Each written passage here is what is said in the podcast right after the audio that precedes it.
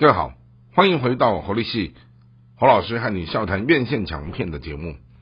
今天和大家聊的这部作品是在二零二三年的三月上映的一个漫威电影，叫做《沙赞二：众神之怒》。这部戏呢，基本上它是成功的第一集哈，沙赞哈，二零一九年第一集它的票房哦大获全胜之后，好，当然就要乘胜追击来去规划设计第二集的内容。那第二集的整个架构差不多在二零二零年出来了以后，因为碰到了新冠疫情，好，当时的严重的性的影响，导致这部戏它就延后了开工，好，一直到了什么二零二一年的。五月开拍到二零二一年的什么八月多的时候杀青，好前后大概工作了三个月的时间，好那三个月的时间拍完了之后呢，呃向来以这种所谓的漫威等级的作品，他们都很重视铺张的呃特效的效果。而这个特效效果必然一也嘛砸钱做，二呢他也就要赶着把它砸钱弄完之后，好冲到院线上面去把这些成本快速给赚回来。可是有趣的是《沙赞二众神之怒》这一出戏，因为他也没那么赶，然后再加上说这一出戏从头到尾也没有几个非常厉害的那种所谓的扛把子的大咖哈，那当然还是有刘玉玲这种国际。巨星的等级在这里面哈，那也就是说，当整个普遍的这种打群体战哈这样的一个诉求，然后让这一群看似青少年有所谓的神力的这一种脚本，然后他把许多的这种光彩哈这样的一个戏份都分摊在不同的这一些人的身上，好，那当然这种戏它的好处就是我们可以呃让。整个戏的焦点分散在不同人身上的，我们去寻找未来的新人。好，那当然它的缺点也是因为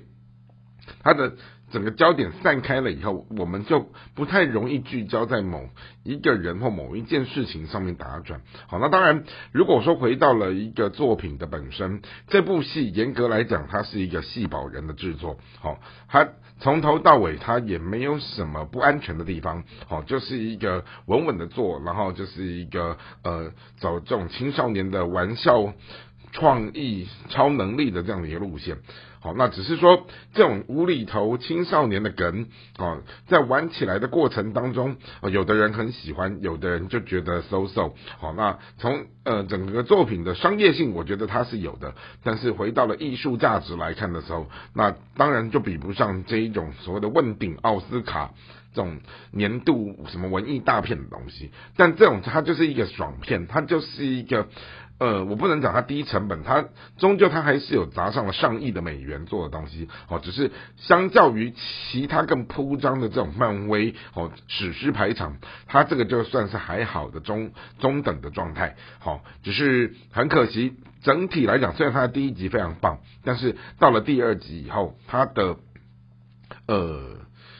呈现出来的结果是正反两成哈，它的评价是不一的。不过，即我们回到了这样的延续性来看的时候哈，我们还是可以发现到说，呃，不管是第一集的东西做的再怎么样，第二集也不见得好会超越第一集的成就那么好。就像说前一阵子我们也也在聊到说，有一些成功的。呃，所谓的小荧幕的东西，它搬到大荧幕来来了以后呢，哦，即使是原班人马的移植，可是也不见得它能够在转换了另外一个新的媒介、新的渠道的时候，好用一种两个小时更缜密的叙事的策略跟结构，能够让它原本可能三十个小时或者四十小时或五十小时这种连续剧式的东西，好换了一个新的战场的时候，它未必它能够夹带着这样的一种。成就好到一个新的地方，然后去赚取更高的这样的一个大荧幕的票房利润。因此，我们今天的节目和大家聊的这一部《沙赞二》，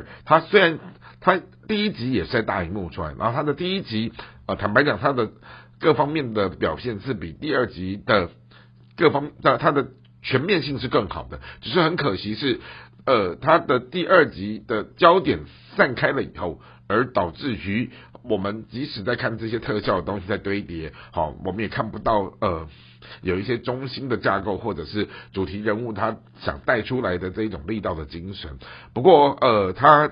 终究票房在成绩上还是。